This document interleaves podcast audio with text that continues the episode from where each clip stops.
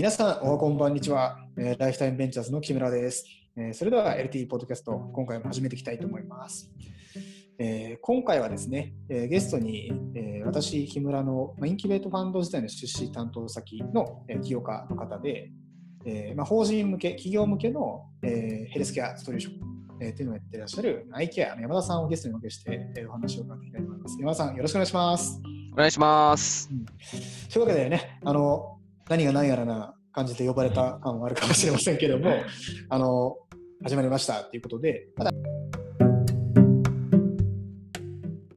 はい。まあ、。まだこれお聞きいただいている方々にはね、僕は山田さんのこと割とよく存じ上げてるつもりではあるんですけども、ええ、あのマイケアって何とか、山田さんって誰みたいなふうに思ってらっしゃる方もいると思うので、ちょっと最初にこう、マイケアが、まあ、何をやってる会社で、えーまあ、ざっくりなんか会社の歴史、まあ、はいそれを本気で話したら、あの5時間ぐらいかかると思うんですけど、うんあの まあ、なんていうかこう、大きなターニングポイントがあったところで、創業して、こんな感じで創業して、その後こんなことがあって、まあ、ざっくり今に至るなんか節目みたいなやつをなんかちょっと話していただければなと思うんですけど、何やってる会社っていうふうに表紹介したらいいんですかね？そうですね。あの、我々は、あの、まあ、法人向けのヘルスケアのサービスというところであるんですが、まあ、あの、ビジョンが働く人と組織の健康を作るというものを、まあ、掲げている会社なんですね。ですので、まあ、働く人の健康という事業ドメインで、まあ、法人、まあ、B2B で、えーまあ、健康管理業務をより効率化するというのをテクノロジーで実現する、まあ、そんなサービスを提供している会社になります。うん、B2B ヘルスケア SARS みたいな。そうですね。SARS ですね。うんはい。うん。っていうのをやってる会社ですと。で、会社の成り立ちで言うと、創業が 2000?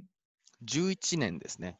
おお、9そうなんです年選手みたいな、2020そう年。そう。2011年6月に、えっと一応、あの会社は立ち上がってはいますね。で当時、ただ僕はあのまあ、まだビジネススクールに在籍していて、慶応ビジネススクールですね。そうなんですよ。で、そのあその時に、まあ、あの立ち上げていて、その後、まあ2年ぐらいは、あのそれこそ、えー病院の経営もやってたりとか、うんあとはこの、のアイケア自体の、まああーまあ、マーケットリサーチ的な要素ですかね、まあ、そういったことをやってたので、まあ、本当に実質は本格的にやり始めたのは、まあ、5年前、6年前ですかね5。年前、2015年かですかね。う。ん、ですかね、うん2014年、15年ですかね。はい。うんうん、本格的にやり始めた時もなんか、2011年から数えたら4年とか5年とか。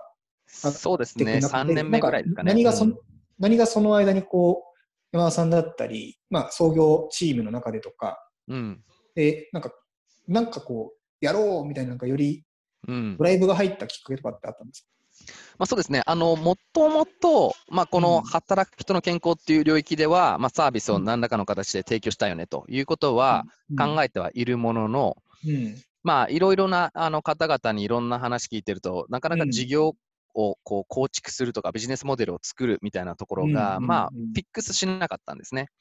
で、うん2011まあそうですね。まだあれですよね、ストレスチェックとかも始まってなかったってことですね。そうなんですね。ストレスチェックもないですし、今みたいな働き方改革なんて一切そういったものもないですし、うん、まああのまあ、働く人の健康って何なの？みたいな感じの時代ですね。うん。みんでな健康じゃないみたいな感じ、なんかそういう感じですよ。ね。そうなんですよ。うん。そう。うん。で、そういう中で、えっと、まあ、ちょうどあれですよね、僕の病院経営の、まあ、うん。タイミングがちょうど終わったっていうところもありますし、うん。まあ、その一緒に共同創業していた、まあ、メンバーも、えっと、少し一段落したっていうところもあって、うん。まあ、それでただ中途半端にやってるよねと。やっぱ中途半端に、まあ、ビジネスってやってると、本当中途半端に終わるので、やっぱこうフルコミットで本気出してやろうぜということが、まあ、うん。きっかけえーですよね、うん。一番最初は。うん。うんうんうん、それってどっちか、山田さんから言い出したのか、まあ、共同創業者の磯狩さんから言い出したのかとか思い出せないですね。思い出せないで すけど、もう多遥か彼方すぎて。本当中途半端だと思います、あれ。あはあ当時思い返すと。うん。いうん。うんで、まあ、どちらからともなくか、どっちかがちょっと喧嘩腰でかは分かんないけど、まあ、そういう感じになって、もっと、いや、本気でやろうよと。そう。で、まあ、ギアが入って、入って。僕なんか覚えてる範囲だと、うん。あの、僕、インキュベートファンドに行って、えーはい。稲からの木名さん？はいはいはいはいはい。経由で、インキュベートファンドの和田さんにかなんか、会うみたいなやつが2015年ぐらいにあったのが最初だったかなって気はするんですけど、そうですね。はいはい。そんな感じですよ。なんか、だから、インキュベートファンドの、あの、出資先のヘルスケア起業家の方からのみたいな感じで。そうです、そうです。最初、そう、うんあの、インキュベートファンドの和田さんに会ったのうんはそこですね。ただ、その1年前ぐらいに、実は、今のサービスの前身となる、まあ、あの、サービスを出してるんですね。うん、で、まあ、それは、あの、 Salesforce 上で、うん、えっと、まあ、電子カルテみたいな、労働者のん。電子カルテみたいな感じで、まあ、提供したんですね。まあ、エンジニアも一人、えーっと、雇って、まあ、業務委託ですけど、で、えーかつ、えーが外部ベンダー使って開発しましたみたいうん。な。で、これがうん。めちゃくちゃ売れないんですよ。めちゃくちゃ売れなくて。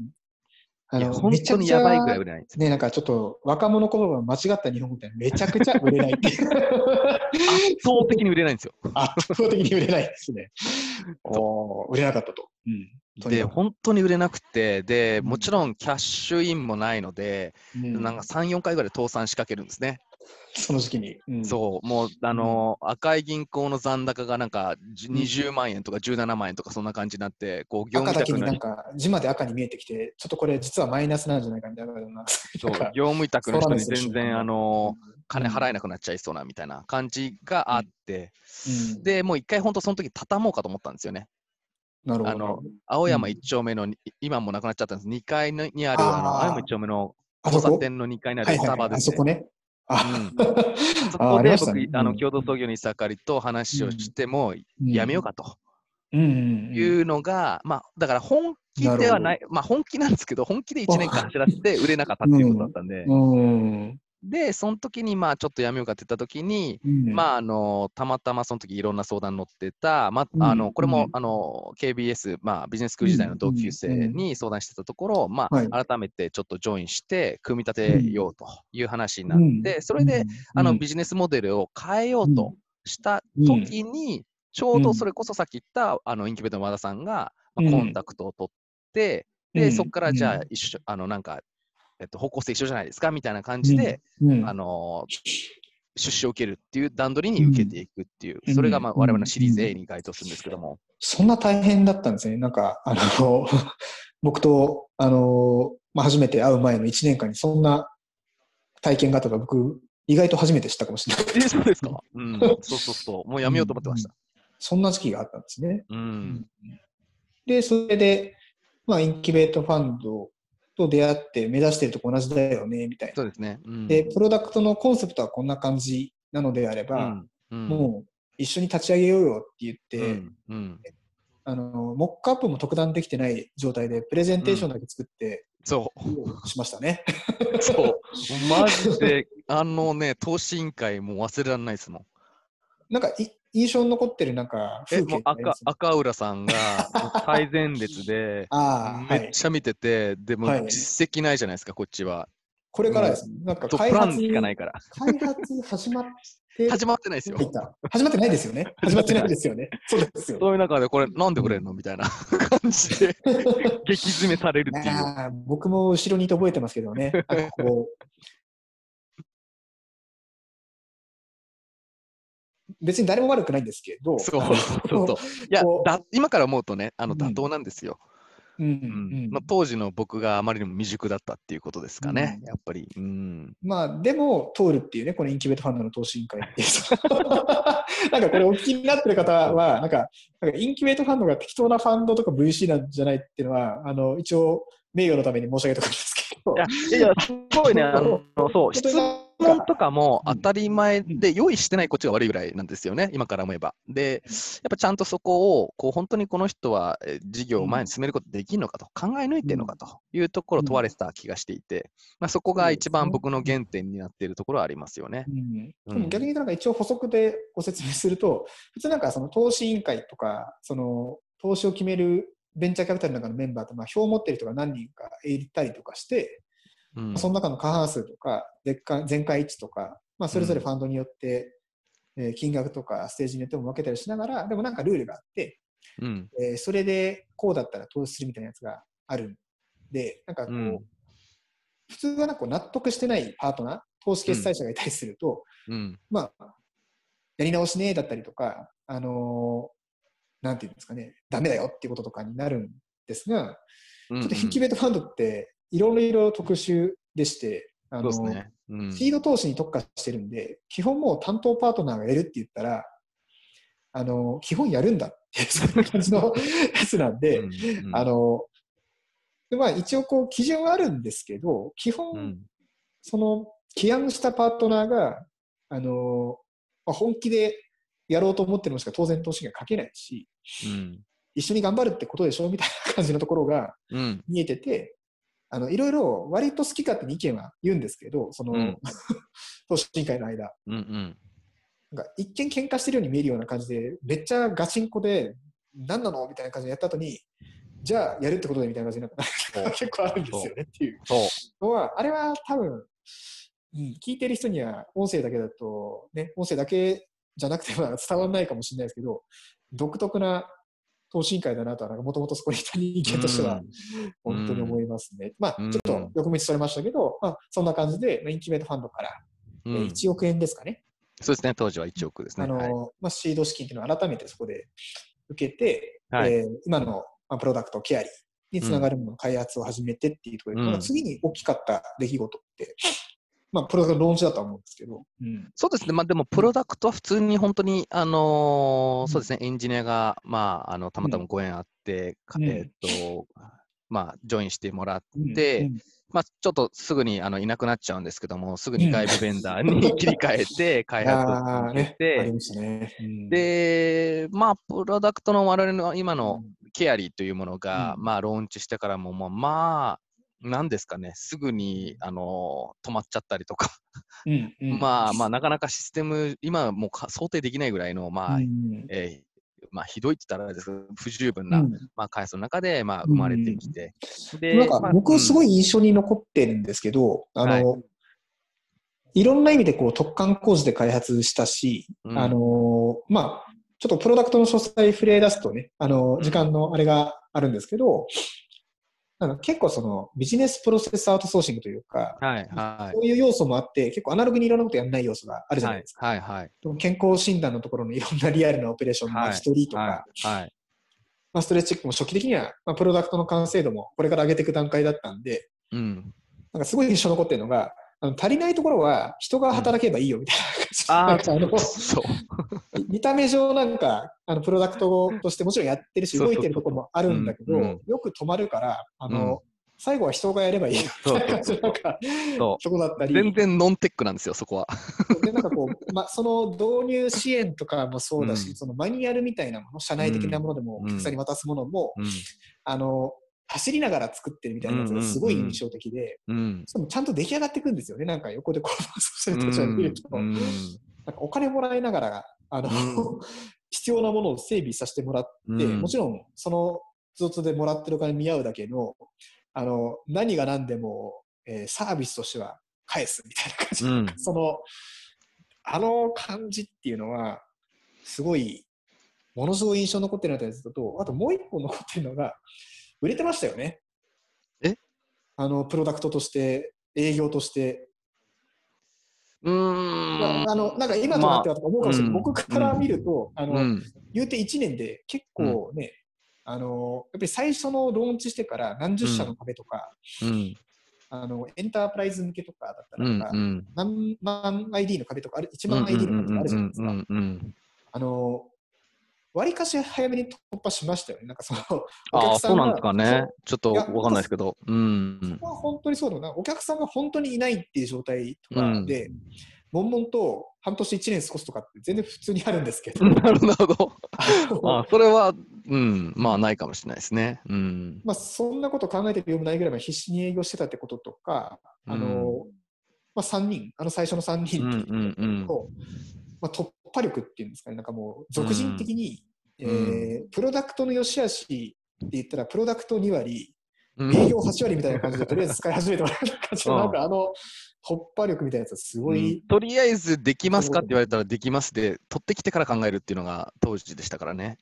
そうでした。ん。実績も何もないので、とりあえずこれできます、はい、できます、やります。でうん、とりあえずやって、あとは死に物狂いでアナログで対応するっていう、でなんかこう、まあそういう感じでしたね。あのそうじゃない方がありそうだし、それってスケールするのしないのとかってこととかは、もちろんあるんですけど、うん。そうですなんか、僕もそうやってご一緒してて、あの、これでいいのかなって、しょと思いつつも、まあ、お客さん増えてるし、うんあの、社内での議論とか、コンテンツの蓄積のされ方とか、うんうんうん。すごい生々しいものが、うんやったから分かるみたいなやつが積み上がってってるし、みたいなやつを、で、ええと思ってて、で、なんか1、2年ぐらい前にフラッとなんか、あの、この2年間、3年間ぐらいでこうスタートアップ系のコンテンツってすげえ増えたじゃないですか。はいはいはい。あの、SARS とか unit economics とかメトリクスみたいなものとか、はいそういう情報が増えたと思うんですけど、そういう情報。はいはい。あの、後からなんか、こう Y コンビネーターの言ってる、こうスケールしないことをしようっていう、うんうんうんうん。アーリーステージというか、本当の最初の時うんうんうんうんそのめんどくさくて誰もやりたくない、うんうん全然スケールしないことは誰もやらないから、うんそこにいろんなヒントが隠されてるから、うん、なるほど。それをやるのが、本当の正しいシードステージの向き合い方だみたいなことを言ってて、なるほど。それそのまま僕らじゃないですか。これじゃん。こういうことかってなんか、当時の愛犬を思い出しながら、なんかすごいこう、うん。あの、あまあ、ああいう感じねみたいなっていうう、ん。すごい思ったんですよねっていうことを感じてですね。ででもは僕なんかそれってなんかあのでもそれ常にそっちかもしれないですね。あの実際になんかクテクノロジーとかシステムとかまあクラウドでもいいんですけど、うん。そういったテクノロジーがなんか効率性とかあのより価値を出すものって一旦人の手とかそういったものがまあ泥臭く展開できてその泥臭くその中身が分かったからこそ初めてなんかこうクラウドとかシステム大体できるわけじゃないですか。うん。だからクラウドとかシステムありきじゃないはずなんですよね。スタートラインはね。うんそううん。なんだから多分泥臭くそういったアナログをやって、で、うん。そこをじゃあテクノロジーがどういうふうにもっと効率性高められるのみたいな話があると思ってるんですよね。うん。なので、うん。場合によって Excel の方が早いんであれば、Excel 使いながら、えアナログでやった方がいいと思ってて、うん。それ今もそうです。う。ん。うん。その企業文化っていうか、なんか、あれをやろうってなんか、別に誰も言い出してなくて勝手に3人止めてたのかもしれないですけど、その第二創業期の創業メンバー。なんかあれは僕以外2なんであれが人ともみんな嫌がってましたよ。あ、本当ですか？そうだったんですね。こっちには全然伝わってこなかったああ、こっちには全然テクノロジーじゃねえじゃんみたいな テクノロジーなんかいらねえよっつって、労働集約とりあえず行くぞっつっすげえ他お二人も楽しそうにやってるなっていう印象しかなかった。そうですて。いやいやいや、まあ舞台裏では、わかんないですけどね舞。台裏ではいろいろあったんですね。うんなるほどまあでもそういうのがあって、まあ、はい最初の1年、とはいえ最初のお客さんを捕まえるっていう、まあ、B2B とか、まあ、特にいろんな B2B のヘルスケアで、まあ、コーヒーの健康系テーマで、っていうので、こう、ビジネスまでそっちでやりたいですっていう人の相談、僕も本当よくあの、うん受けるんですけど、うん。なんか当時の IK を見ちゃってるから、なんか、とりあえずやるのかなみたいなこととか、うん。何人人事知ってるみたいな感じのこととか、みたいな感じのところとかで、あの、5人上がらなかったら、なんか、あ、この人はお医者さんであって、法人エコーマじゃないんだなと思って、こう、ちょっと、あの、まずそこからじゃないですか。って言っちゃうみたいな、なんか、バイアスがめっちゃかかってるからありますね。うんもう本当何でもやりましたもん、僕も。ううん。ん。もう今でも覚えてるの営業して。て、た、うん。あの、一番お医者さんっぽくない行動とかってなんか、どんなんですか？え、まあもちろん営業しに行って、あうん。機能要件の、あの、機能要件をこうシステムと、あのうん、すり合わせしたりとか、要件定義ですね。を作ったりとうん。か、あと営業して、あのー人事部長が、まあ、爆睡してるっていう、その中でもずっとプレゼンするみたいなのと まか覚えてます、あるあるですよね。う。うん。ん。B2B でやってたら、別にね、ヘルスケアじゃなくても、どこでも、スタートアップじゃなくても、1回、2回は見る光景なんですけど、うんうん。まあ、それを実際自分でね、本当に飛び込みはさすがにやってないですかね、飛び込み営業とか。はやらなかったですね。うんうんテレアポも、あ、でもやりました。テレアポぐらいはうんそれはありましたよねうん心折れそうでした。まあですよね。でだって、それこそね、その創業期の時期に、ね、入ってくれた今となっては、うん、IT の顔みたいな感じになってる中野さんとか、はい、はい。なんかもう全然脱線しまくってますけど、まあ、ポッドキャストなんでね、まあ、そういうものだと思って、脱線しまくると、あれですよね、あの中野祐介さんの入社ストーリーとかも、うん。僕僕が覚えてる範囲で言ったら、すげえ、あの、いいなって勝手に思ってて、うん。飛び込み営業で来た人をリクルーティングしたんですよね。そうです、そうです、そうです。そうです。そうです。こう人材系の会社に新卒で勤めてらっしゃってて、そ飛び込みで渋谷？当時は。当時も渋谷ですね。渋谷ですかね？のオフィスに。あ、でごめんなさい、青山です。青山に来て、あのオフィス、あの青山の一室に飛び込んできて、お前ちょっとこっち来いみたいな感じで、伊坂りさんにこう、そうあの、みたいな感じになるみたいうん。当時お金ないのに誘ってますからね。調達前ですから。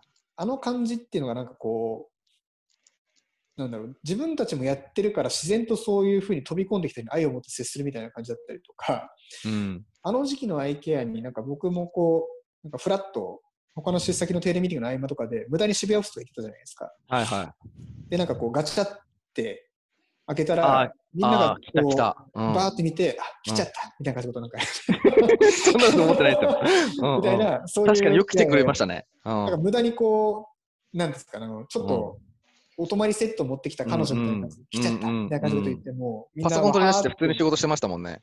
全然関係ない仕事してました。うん、確かにうん。。まあ、みたいなやつがあって、すごい、うん、すごいユニークでしたね、あの時のって。うん、僕確かに。一応、丸、ベンチャーキャピタル業界に入って5年で、自分のファンドが始まって3年になるんですけど、うん。ああいう空気感ってなんか結構独特なものがありましたね。そうっすか？今でも独特ですけど、あの、うん企業文化的には。うん。なんか、えーえ、どういうところがなんか独特なんですか？なんかこう。明るいのと、ああ、うん。あのーごちゃごちゃうっせえみたいな感じで、なんかその巻き込んでいく感じみたいな。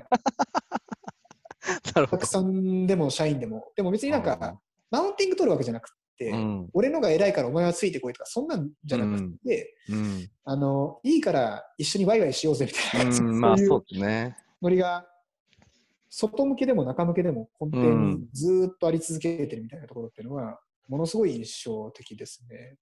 そうですね今もでもそれはそうかもしれないですね。うん最創業期のあの5人プラス僕みたいな感じでやった川崎のあの合宿みたいな。はいはいはいはいはいはいはい。懐かしいよ。僕夜11時くらいから一応お泊まりだけして帰るっていう不思議な感じをしたんですけど、はいはいはい。バーベキューとかも終わっててみたいな感じで行って、うん。で、確かになんかあの、ね、ライフラインチャート的なっていうか、なんか自分の人生をプレゼンするみたいなやってたじゃないですか。あったあった。はい。なんか、いやまあ、なんかこう、ものの本とか、チームビルディングとか的には、うん。あの、やった方がいいし、うんうん。絶対やった方がいい、科学的にやった方がいいみたいなやつがあるんですけど、うんうんなんか本当、本当に本気であれをやってるっていうのって、うん結構、やりきるの難しいと思ってて、うんうんうんうん。どっかに照れができたりとか、そうね、そうね、恥ずかしいですからね。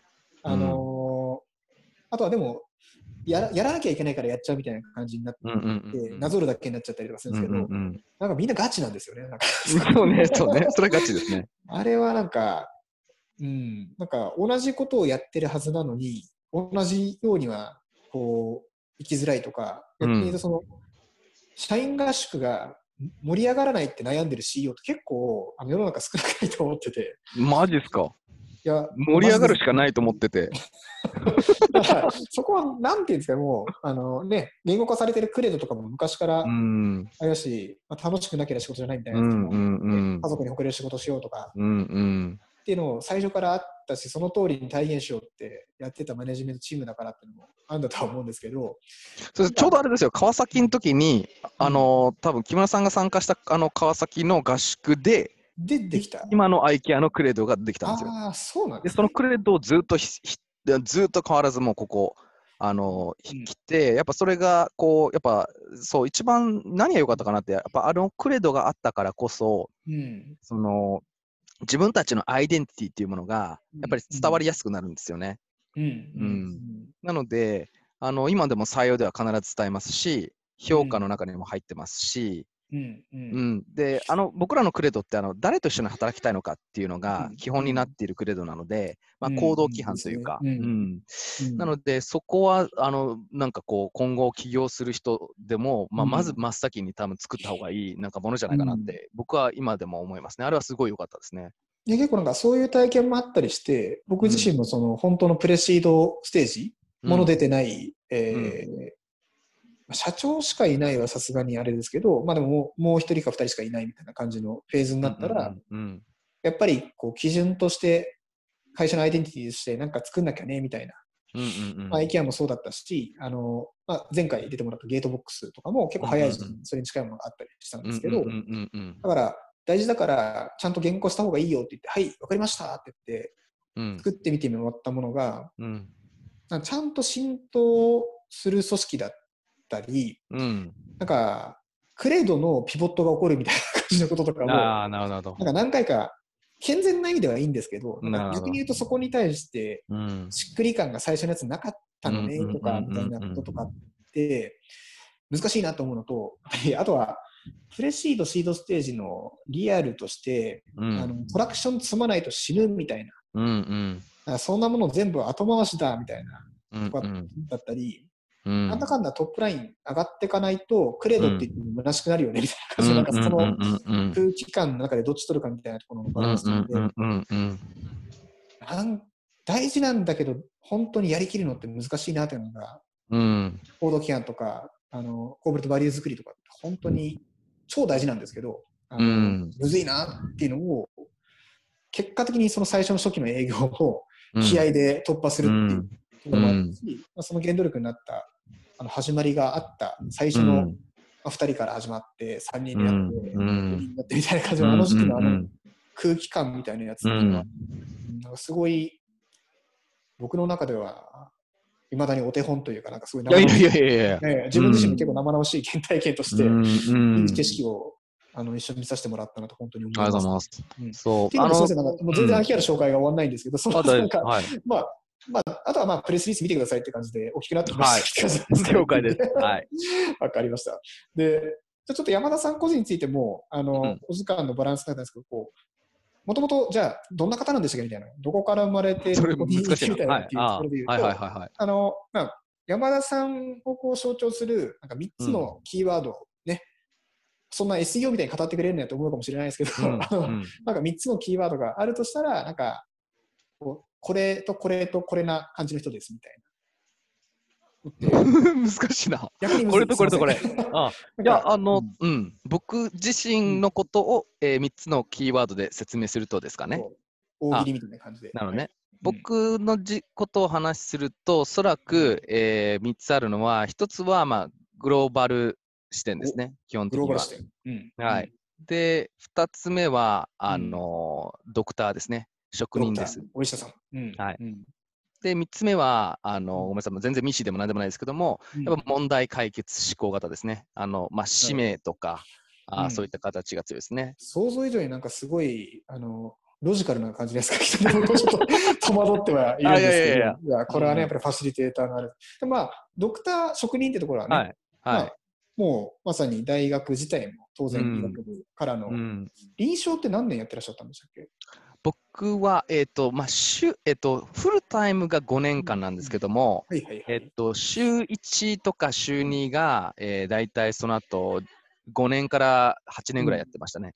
で合わせれば、まあ、10年から10 13、年4年ぐらい。はい。はい。で最初はもう本当に医者としての原点みたいな感じのところで言うと、うん。医者の原点はあれですよ。僕は自分の兄に対するコンプレックスからですよ。ほう。それは、うちの兄を、あの、リスペクトというか、しあの、なんですかね、憧れていて、で、うちの兄がドクターになったので、なるほど。まあ、あの、医学部に入ったっていう、もう、なんとも言えない、あの、クソみたいな理由ですよね。いや、すごいなんか、あの、ユーザー視点では正しい、リアルが詰まってる感じですよね。そうですで、まあ、医学部に、まあ、お兄さんの背中も追いながらも入って、はい。一番最初の、なんか、ドクターとして研修医が終わった後の、うん、えーまあ、働き先っていうのが、どちらだったんでしょこの久米島ですね。あの、沖縄にある久米島っていう離島。ううん。まあ、あの、本島でもまあ、働いてたんですけど、うん。その後、久米島に2年間うん赴任するんですね。沖縄だったのは、なんかこれ、理由っていうか、縁とかあったんですか？そうですね、あの沖縄って、それこそ、あの沖縄返還までアメリカが、うん。米軍がもちろん駐留して、でそこの医療をやってたんですね。うん。で、そういった意味では、あのアメリカ式な、まあ、教育を、まあうんうんうん沖縄で受けることができるので、まあ、そういった形で研修先としてそこを選んで、早く一人前になりたかったっていうのがあもうじゃあ、さっきおっしゃってた一つ目のグローバルってところとかを意識して、わあの自分から志願して沖縄にそうですね。はい。はい。うんうん研修先を探す段階からもうそこで。そうです。そうです。へ早く一人前になりたかったっていう。どうでした？久米島とか沖縄とかで見たいや、もう沖縄最高ですよ。もう僕、早く戻りたいですもん。それ、意思としてじゃなくて個人としてです。まあ個人としてはそれは、それはいいところですよねってあるんですけど。いいっすよ、沖縄。医者として見た特殊性っていうか、その医療として見た特殊性って、やっぱり行ってみて実際どうだったとかあったんですか？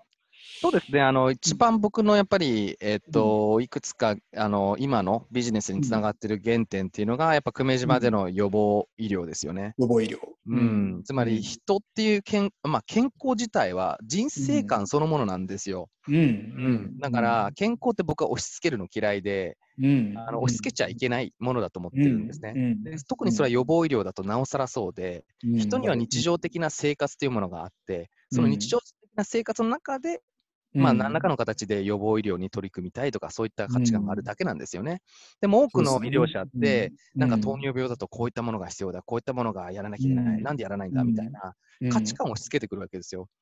そういうような健康なあり方っていうのは成功しないと思うし、やっぱ楽に、怠惰に健康になれるような仕組み作らないといけない。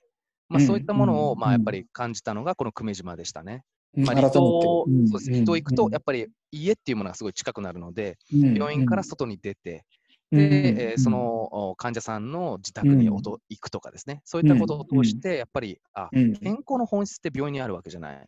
あの健康の本質はそもそも日常性になるんだっていうのが、ここで気づいていることですよね。うん、だからそれってね、なんか、もう気になってる皆さんで、医学部とか、医者になるためのこう標準的なキャリアパスというか、その景色を知らない人からすると、へえって思うだけかもしれないんですけど、はい、なんか補足すると、普通ってね、なんかもっとこう、都市部にある大学病院とかに入ったりとかしていって、まあ、えっ、ー、と、患者さんっていうのは、病院に来てる人とか運ばれてくる人が患者さんだみたいな。うんうん、で、退院していった後は、まあ、外来で来たりはするんだけど、うん。まあ、僕、その、まあ、予防だったりとか、重症化とかも含めての中で、はい、あの、今の医療の問題は、あの、これだと思うって、とある、えー、まあ、学者兼医師みたいな感じの人が言ってたフレーズ、すごい印象残ってるやつがあって、うん、あの、病院にいる医者は、えー、患者さんが来なかったら、それは健康なんだと思っているっていう。うんうんうんうん、病院に来なかったら。うん。あの誰だ誰々さん、患者さんってあのどうなったんですかねっていうふうにこう、えー、その人がまだレジというかその、研修だった時とかに、うん、えー、よなんか印象残ったんですよ、そのおばあちゃんの。うんうんうん、この人元気ですかね？っていうふうに聞いたら、うんうん、あ、来ないんだったら元気ってことじゃないってなるほど。でもそれよく使われてますよね、あれね、そのコメントって。ね。うん、そう。これってなんか生活者視点で言うと、んなわけねえじゃんみたいな感じのことが、痛かったり怖かったり不安だったりたくさんあるよみたいな感じのこととか、忙しいからなかなかそんな、ね、あの、ちょっとぐらい腰が痛いとか胸が痛いぐらいじゃ仕事辞めないとかって、それあるよねみたいな感じのこととかって、なんか、びっくりするぐらいそのずっぱ切られてるみたいな感じのところがあるよねみたいな。そうなんですよ。うん。うん。だから今のその IKEA をやってるところも、まあ、会社とつなげてしまうと、もともとグローバルでとか、まあ、課題解決をしたいとか、うん、まあ、意思でということで、久米島で見た風景がはい、ななんで改めてこう起業したのかみたいなところで言うと。まあそうですね、あのまあ、いろいろ紆余曲折あったんですけども、もともと離島で予防に接しました、うん、ただ病院経営がうまくいかなくて、まあ、ビジネススクールっていう病院の経営を、うん、あの学びたくて、経営管理を、あのビジネススクールで学びに来ました。なので、もともとは地方とか僻地のえーまあ、病院経営のサステナビリティ、まあ、持続可能性というものが僕のテーマだったんですね。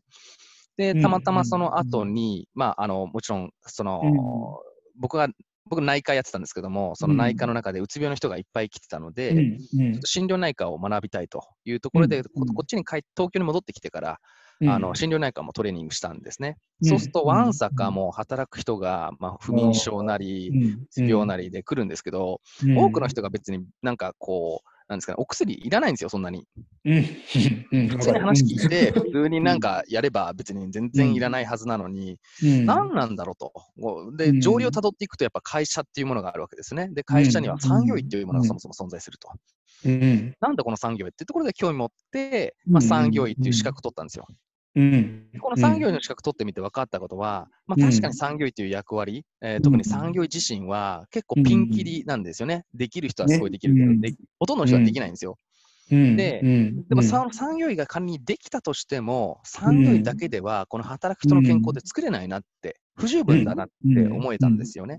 うん。なのでまあそういったところでなんで思えたか、なんで不十分かって思ったかっていうと、うん。はい、例えば、うん。あの産業医まあそのまあ、200名とか300名ぐらいの会社ですと、月1回しか行かないんですよ、そもそも。うんうんうん、じゃあ月1回で労働日がまあ22あるとしたら、じゃあ残りのうん。20日間どうするの？誰が見るのって言ったら、人事の方とか、労務担当者が見るわけじゃないですか。でも彼らにそん。な健康の知識もあるわけないし、うん、忙しいですしね、他のことも含めていろいろと。他のことで、とそっちに手回るわけないって考えると、うん産業医だけでだそもそも解決できるって、そんなおこがましいことができるわけなくて、うん。しかも産業医って、えー、と結構単価も高いですし、うんまあ、そこにね、うん。お金を回すことができない。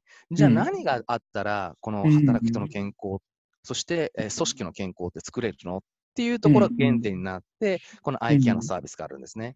うんうん。まあ、そもそもなんかね、日本のまあ産業保険っていうか、働く人のための、まあ、健康診断とかも含めた制度って、まあ、すごいよくできてるけど、もともとがね、製造業とかなんかそういう、うんうん。あのリアルな仕事、工場系とかはいまあ、物流小売も含めた、こう、実際の、なんですかね、リアルサービスをやるためのとか、の人たちのために作ってきたものだから、7時間以内にしましょうだったり、そこで起こるものとかはもちろん、あのいろんなことは起こるし、まあね、機械で手切ったとかもちろん大変なことはたくさんあるんですけど、なんかそういうものがベースになってるから、今みたいにこんなみんな机に座って仕事するとか、残業ってもの自体が発生するとか、うんっていうの自体が、あと、まあ、こんだけ働く人が、えー相対的に少なくなって人手不足になったりとかっていうのがなかった時代にできた仕組みだから、なんかね、あの、産業医の先生が、まあ、いい先生で、余震場いろいろ力になりたいと思っても、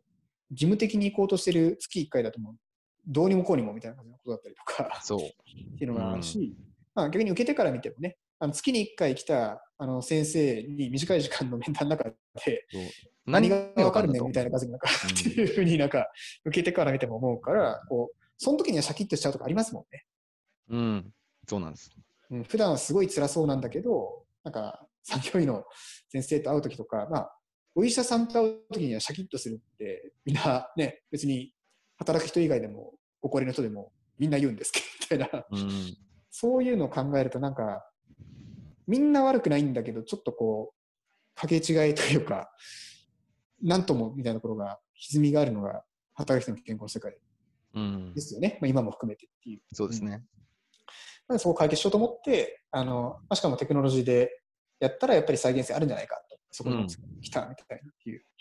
うん。なんかもう一個ぐらい、こう、苦労話をお聞きしたいんですけど、あはいの、お医者さんじゃないですか。で、うん。まあ、医療機関の経営とかビジネススクリーン行ったりとかはあったと思うんですけど、その、IT のものづくりというか、とはいえプロダクト自体はそうやって、まあ、システムだったり、ウェブサービスだったりっていうので作っていくって中で、なんですか、非テック系の創業者として、こう、うん。きつかったことだったり、今でも悩むけど、一旦こういうふうにするようになったみたいなこととかって、プロダクト作りとか、開発チームとかのリーダーシップをどう考えるかとかで、なんか昔と今で変わったことってあったりします？山田さんの中で。そうですね。あのやっぱり職人ってプロダクトアウトが多いんですよ、基本的に。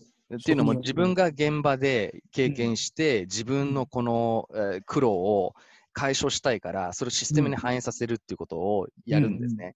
うんところが、いくつかそこにはあの落とし穴があって、たまたまそれは職人として山田自身が一個人としてそのフローの中で困ってるだけで、うん。他の人はそのフロー通りに行ってないこともあり得るわけですね。うん。何が言いたいかというと、自分が感じた負は、それをすぐにシステム化しちゃうと、他の人に転用できない可能性があって、要はプロダクトアウトみたいな感じになっちゃうんですよ。うん。ほら、できた、まにるのはなんか。自分の場所の人はいいんだけどうん、そこで仕組み化された仕事の前後の人にとってはどうなんだみたいななんかそうですね。まさお医者さんはいいけど看護師さんはどうなんだみたいなそうなんですそうなんです。結構そっち側のところ知識が知らなかったりとかするので、変ないびつなものができちゃうんですよね。うんうんうんで、まあ、もちろんあの最初、そういった意味でプロダクトの開発とか、機能要件を詰めるとか、エンジニアとやるときなんか、うん。そんなのも慣れてないので、うん非常にそのプロダクトマネージャーとしても、非常に、えっと、すごい、えーダメダメな、まあ、マネジメントをしてたんですけども、うんまあ、結果的にお金がすごい膨れ上がりますよね、開発費用が。うんで、戻りもありますし、なので、やっぱりうん。機能要件ってしっかりとえーやらなきゃいけないし、うん。その前提にあるのは、やっぱりお客様の声とか、エンドユーザーの声を徹底的に聞きに行くっていう、その姿勢しかないんですよ。バイアスを持たずみたいな仮説は持つけど、まあ、でもお客さんの声を聞くっていう。でそれをやらないとしくじるんですよね。後で結うん。局しっぺ返し食らうと。いうことを、うん。うん。まあ、やっぱり痛感しているので、実際今、うん。うちのケアリーっていうサービス、まあ、もちろんうん。産業に先生、保健師であったり人事が使う、うん。あのサービスなんですけども、うん。実際僕がプロダクトに関して意見を言っても、うん。結構もうほぼないです。今はもうほぼなくなった。うん。そうです。あのー今のうんうちの、えっとエンジニアのトップがプロダクトオーナーシップですね、PO を兼ねて、うん。彼が基本的に、えーうん。客観的に見て、うん。このプロダクトの機能を追加した方がいいとか、まあ、そういったことを判断させるようにしましたね。それは僕が必要だっていうと、僕の職人としての個人の意見が強すぎちゃうので、うん。保健師であったり人事が逆に使いにくかったりするわけですよね。うん。うん。意見を求められることは、あれですか、まあ、あのそのまあ、今、プロダクトのおさえやってる石野さん。あありえます。それはありえます。うんそういう時はなんか、まあ、あくまで一意見として求めに来る。だけみたいな感じの温度感で、です承認を取りに行くわけでもないし、違いますねうん。はい。あーそうですね。まあ、それをこう、とはいえそうも言ってらんなかった時期があるじゃないですか、そのあります、あります。キャリーローンチ最初の半年1年とか、最初はだから、最初はあの職人がいていいと思いますね。うんまあその職人として始まって言ったけど、そのもしなんか覚えてて印象的なものがあれば、初期のキャリーを作ってる中で、山田さん自身が想定してなかったんだけど、うん。お客さんから言われて、はっと気づいた、これ必要なんだって思った機能でもいいし、体験でもいいんですけど、なんか覚えてるものってあります、なんか今でも覚えてる、ああ言われたわみたいな感じのこととか。うーん、そうですね。まあ、うーん、お客さんから言われて気づくとかはもういっぱいありますし、一方で、でも想定範囲内の大きな骨格は、うん。あの全然変わっ外してなかったてないんですよ。外してないんですよ。ただ、その中にある小さなものに関しては、えっと、想定外っていうのはもう多々あって、うん。うん。で、そういう意味では、まあ、うん、まあ、思い通りの想定範囲内のもの、プロダクトができてきているっていう印象はありますね。なんはい。か、すごいですね。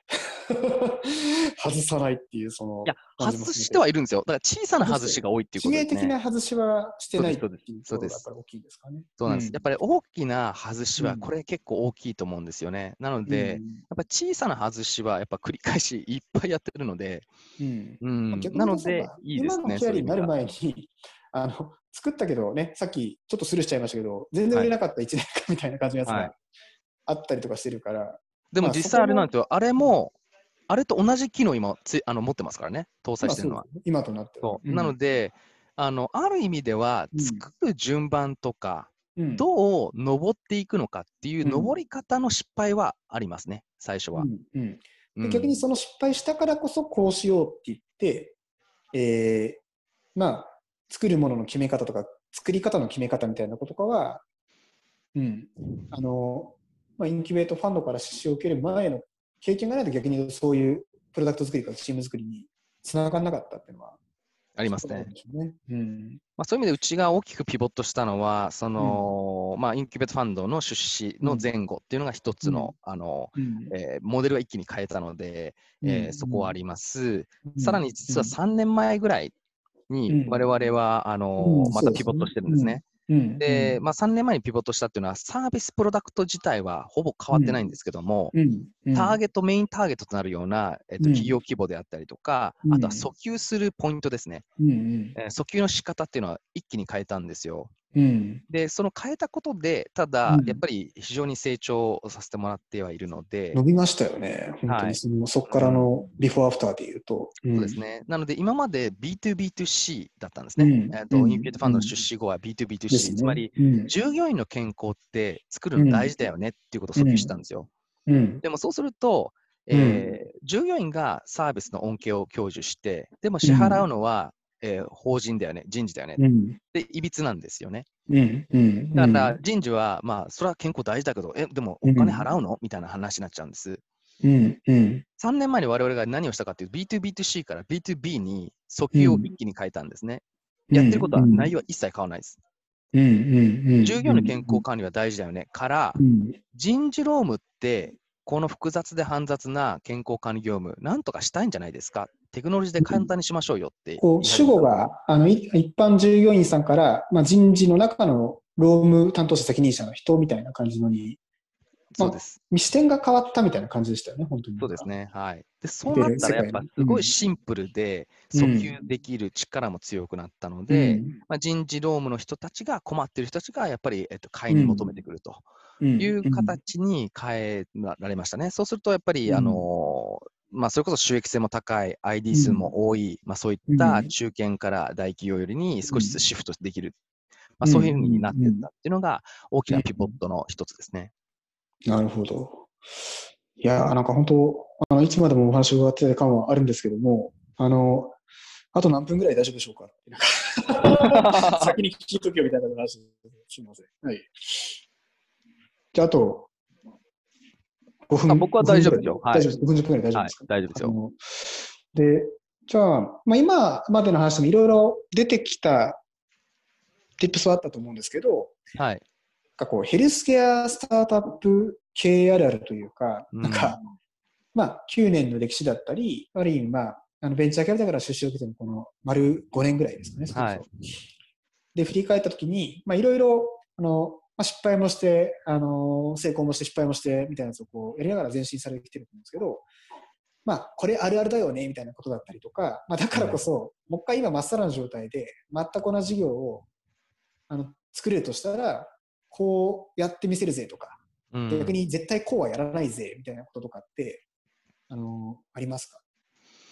そうですね、まあ、あるあるで言うと、別にこれヘルスケアだけに、あのー特化したものではないと思うんですけどいわゆる企業っていうそのもの自体が、うん。やっぱりこう、なんですかね、うーん、とてつもなく、その CEO っていうポジションに、非常に、あの、もちろん CEO 自体が、まあ、どういうあり方で CEO してるかによって結構変わるものじゃないですか。かつ、事業フェーズによって CEO ってやっぱり役割がどんどん変わるので、うん。その CEO の役割がどんどん変わるところに CEO が変わりきれるかどうか。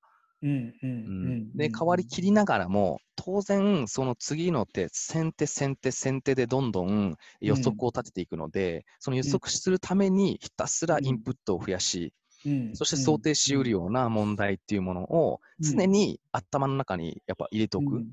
で、うん。起こったらこうしようっていうことを、まあ、考えておくっていうのが、やっぱこううん。大事なんですよね。うん。でも、その問題ってやっぱ起こるんですよ。あの想定していても起こるんです。うん。でそれはやっぱあるあるだと思っていて、あのみんなやっぱり CEO の人たち、起業家の人たちってやっぱ勉強すごいしてると思いますし、頑張ってはいるんですけども、うん。でも、やっぱり起こるんですよ。うん。起きますね。ううんん。あのどんなにあ予防できるよあの予測して防げるって思っても起こるんです。うん。で、そこの時にやっぱりどうその事実を、えー自分の中で、えーうん。咀嚼して、それを乗り越えていけるっていう、まあ、熱量ですよね、うん。があるかだけだと思うんですよね。うん。うんうん。なんかその昔、まあ5年前でも9年前でもどっちでもいいんですけど、なんか、その、起こる、起こってほしくないけど起こるかなと思ったことが、起きた時の対処法なのか、受け止め方なのかで、か山田さん個人の中で昔と変わったことってあったりするんですあ今は、あのうんそうですね、今は、昔は、なるべく怒らないでくれって祈ってるんですよ。今は、うんあの違いますよね。あの昔はもう、うんこんないでこないでで祈ってるんですけど、今は、早く怒れって思ってます。そのどうせ怒るんだったら。うん、どうせ怒るんだったら小さい怒り方で、えっと、今吸収しとこうって思うので、早く怒れって思います。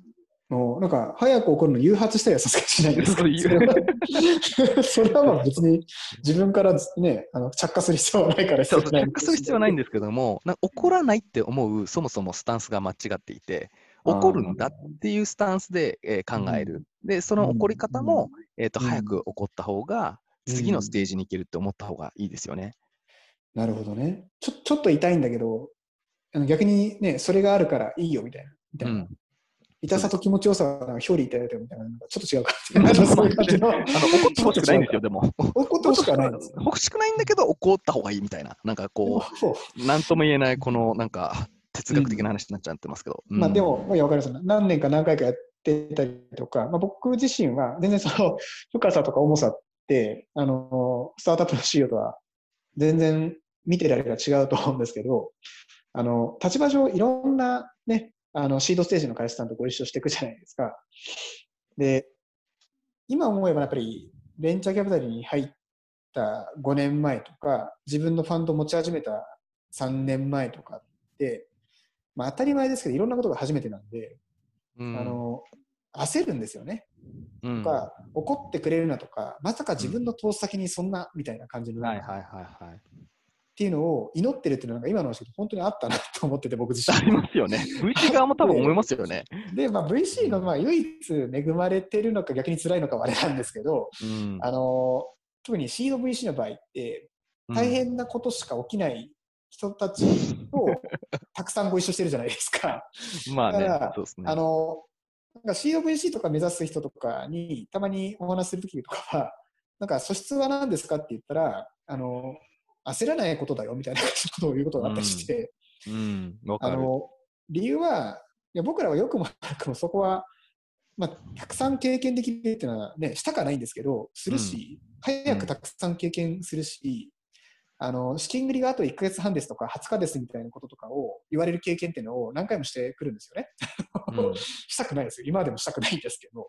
うんうん、でも、そうなった時に意外とあのミラクルもあったし、いけると思っていけたものがいけるようになったこともあったし、うん、あのでも諦めなければなんとかなるじゃんみたいなことだったりとか、っていうのを、いろんな起業家の方がこう背中とで見せながらだったり、僕らもちょっとは貢献できたかなみたいな要所要所とかで見れたりしてると、あの、なんとかならない問題って意外とあんまりないよみたいなっていうのを知ってる側にならなきゃいけないし、何よりもその、まあね、あんまり好きな言葉じゃないんですけど、ポートフォリオ効果を享受できる立場じゃないですか。うんうん、で、別にその会社の全責任っていうか、特に社員とか、ついてきてくれてる人への責任を、そういう意味で負ってるわけじゃないじゃないですか。うん出社への責任はあっても。だから、はい、なんかそういうリスクが分散されてる立場なのに、焦って、あの担当先が潰れそうになったらどうしよう。自分のせいで詰められるかもと思って、うん、うのが根底にある気持ちで、うん、何やってんですかみたいな感じでこう出先にガン詰めしちゃうとか、うんうん、だったりあの、うん、なんだろうな。その本当にその会社のためとかあのシビアだけどしなきゃいけないジャッジのために背を押す意味でそういうこと言うのは全然いいと思うんですけど、うん、キリキリいかなきゃだめじゃないですかって活を入れるのいいと思うんだからその言ってる根源が俺がやべえからみたいな感じになってしまってて、それを言うのだけはあのダメだからそうなりそうな人は向いてないよってすごいあの、うん、具体的すぎて逆に分かんないみたいな。自分がそうかなんか確かめようがないじゃんみたいな。っていうのは。でもそれ正しいですよね。あの僕、まあ、今でもあのそれこそインキュベートファンドの和田さんとか、すごいあのリスペクトしてる一番のあのところはそこですよね。うん、あの例えばこちらが調子こいて、天狗鼻ね、あの、うん、伸び伸びな状態の時って、それをへし折ってくれるんですよ。何余裕ぶっこいてんだと。ぶれないですよね、本当に。うん、余裕ぶっこくなと。で、逆にこっちがもう成績ダメダメで、もう、いやもう全然ダメだったんですみたいな時は、やっぱり、えっと、大丈夫だと。あのこのままいけばいい。ね、だから、うん、まあ、そういった意味で励ましてくれたりとかっていうところで、やっぱりなんだかん。だこう投資家と、そして、あの僕ら起業家との間で、まあ、そういったいい関係を持ちながら、やっぱり事業を、ただ本当に事業の成長だけを祈って、一つのゴールに向かっていくっていう関係性はすごい大事だなと思いますね。ですね。なんでまあ、今も触れられたところがあるかもしれないんですけど、まあ、ベンチャーキャピタルにこう求めるものっ、あの、事業フェーズごと全然違うと思うんですけど、なんかまあ、ね、せっかくこうやって貴重な時間いただいて、ポッドキャスト出ていただいたんで、あの、まあ、ポッドキャストの後ろ5分10分って、僕の経験上、あの、視聴者全体の5%ぐらいしか聞いてないと思って どんだけの人届くかはちょっと保証できないんですけど、あの、まあ、聞いてくれてて、アイキアいいなとか、山田さんいいなと思ってくれてる投資家の人にこう、期待したいことみたいな。こういう人だったら投資受けたいし、ご一緒したいみたいなふうに、今の山田さんだから改めて思うことだったり、投資家にこう、期待したいこと、お金だと思うんですけど、うん、お金以外もあれば、なんか、そこの話を伺いできればなと思うんですが。そうですね、やっぱりあの同じ世界観が持てるかどうかに尽きると思うんですよね。あのこういう世界観ってあったらすごくないですか楽しいですよね、うん、わ、すごい、今まで何もないんじゃないですか、っていうところが、やっぱり一致していないといけないと思っていて、そこが一致してないんだったら、あのどんなことされてもちょっと苦しいんですよね。うん、なので、まずその世界観っていうものが、まあ、一致していることが大前提です。で、その次にあるとすれば、あの僕は比較的、あのまあ、そういった意味でハンズオンに、まあ、あの投資家からと打ち合わせすることは全然好きなタイプなので、うん、まあ、そういった意味では未熟だった CEO が、まあ、成熟していくのに手伝ってくれたっていう意味では、うん、その VC が CEO を育てていくと。まあ、あの、そういったところはすごい、はい、大事なものだと思ってますし、一方で、えっと、僕自身は、その出資して圧倒的に良かったなって思えるような、やっぱりパフォーマンスと成果と実績と、そして関係性だと思うんですよね。うんその人がいたからっていうバイネームなんですよ、もはや。うんうん、なので、会社とかファンドじゃなくて、もうバイネームバイネームです。だから、うちだと、インキュベーターファンドの和田っていうことになるだけですよね。うん、なので、まあ、そういった形で、僕が良かったことを、うん、まあ、周りに広めたりとかするっていうところもしていますし、うん、それはお互い様だと思っていて、なので、まあ、そういった、まあ、結局、人対人の信頼関係で成り立ってると思うので、お金っていうのは確かにありますけども、人対人なんですよ、やっぱ最後は。なので、世界観が一致した上で、この投資家だったら、やっぱり仮に裏切られたとしても、もうしょうがないよねって思えるかどうかだと思うんですよね。うん、その覚悟でやっぱり付き合いを始めてると思うので、なんかよく言う、こう、チームに引き入れるかとか、採用と同じぐらいの感覚で、ね、投資家見た方がいいよみたいな。で、そんなのはね、あの、できたらいいけどみたいな感じのことを言う人とかもね、いろんなスタートアップのファイナンスの現実の中じゃいる人も事実だと思うんですけど、まあそういう感覚に近いですかね。一緒に働きたいかとか、なんか本当に、うん。そういう。前提に、だから一緒に汗かいてるかどうかみたいなところがあるかもしれないですよね。うん。なので僕、あの、木村さん覚えてるかどうかわかんないですけど、渋谷で木村さん、うちに来てくださいよってあの、うん、ああ、言われましたね。したことあったんですけど、はい、速攻でリジェクトされてますけども。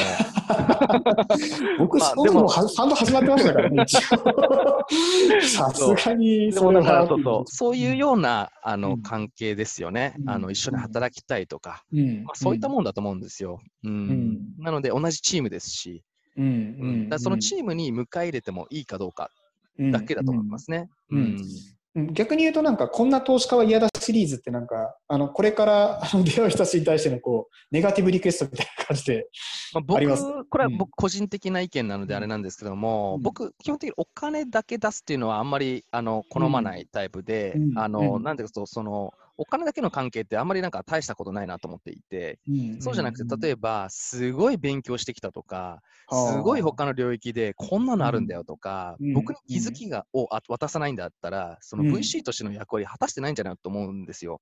うん、別にそれがなんか人を引っ張ってきたとか、具体的に営業先を引っ張ってきた、それはあってもいいんですけど、どっちかというと、仕様がアクティベートされて、刺激を受けて、あそれすごいですね、あそしたらもっと近づくじゃないですか、世界観がみたいな、その世界観のその最短で実現するって言った際の気づきが渡せられるかどうか。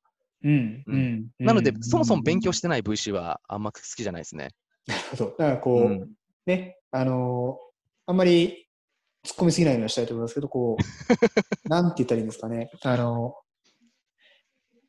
僕自身もそうなんないように気をつけなきゃとはいつも思うんですけど、なんかね、こう、密室であの評価する側とされる側みたいな感じの空気が流れるときあるじゃないですか。うんうん、あるある。とか、まあ、イベントとかでもそういう空気が流れるときってあるじゃないですか。うんうん、僕あのビジネスコンテストの審査員とかもなんか呼ばれたら、まあ、一応行くんですけど、あんま本当好きじゃなくて、なんかあの空気感っていうか、あの、なんて言うんですかね。出資してやろうかみたいな感じですよね、上目線の。評価する、もちろん好き嫌いとかもあるし、ビジネス系も評価はしてるんだと思うんですけど、なんて言うんですかね。まあ、自分も評価されてる側なんだよっていう当たり前のことが、あの投資家側もなんか共有できてないと、なんかその感覚ってすれ違うよなとは思いますね。うん、そうですね。うん、みたいな感じで、ちょっとお時間があのそろそろ迫ってきたので、なんか最後にこう、あの、アイケアに、えー興味持ってくれた人は、この放送で多分ね、えー僕があの Facebook カードでこれ、あの1万円ぐらいかけたらいくらかはリーチがいくと思うので、なんかメッセージがあれば、アイケアいいとこだからおいでみたいな感じでもいいし、本当何でも結構なんですけど、なんか熱いメッセージがあれば最後ちょっと一言いただければと思います。了解です。ありがとうございます。あの、まあ、あの、本当にこういった木村さんとの、あの、セッションって、あの、改めて、あの、振り返りにもなって、まあ、あの、自分たちが歩んできた軌跡っていうものが、まあ、すごい、あの、整理されてよかったなというふうに思ってます。で、うんアイケアはやっぱり今後、えっと、今、成長期に入っていますので、どんどんやっぱり、えー企業様を獲得し、そしてその企業様に、えー我々の価値というものを、まあ、最大限提供していくというところを、まあ、実現する、まあ、会社なんですよね。で、今、メンバーがどんどん、まあ、ここ1年だけでも2倍に組織が増えてますし、ましたね、本当ねはい、でまだまだあ効率化っていう観点もありますし、お客様へのバリュー提供っていうやり方自体もうん。まだまだ未熟なところもあって、うん。もう毎日が進化して、毎日が変化してるんですね。でそういった変化と成長っていうものが、とても自分にいいなと、うんあのーもうまず前のめりで、えーうん事業を前に進めたいという気持ちがあれば、それはまあまさに我々が望んでいる人材と合いますので、ぜひうちで働いたりとか、うん一度話を聞きに来てくれればというふうに思って想。像以上にすごい真面目なやつが、真面目でいいですけど。真面目大事。なんか、一言でなんか、ど、どんな人と働きたいっていうと、一言で言うと、一言で言うと、うん楽しん、仕事って楽しくないものも楽しんでるうんプロの人と働きたいですね。うんうんいいですねっていう、まあ、まさにあの自分たちの会社もお客さんの会社もそうしようっていうそうです。うんのをあの We っていうふうに思う人と一緒に働きたいって感じですね。そうですね。We、We かどうかわかんない。わかりました。あの、それでは、あの、お時間どうも、えーありがとうございました。えー、アイキャの山田さんでした。ありがとうありがとうございました。ございました。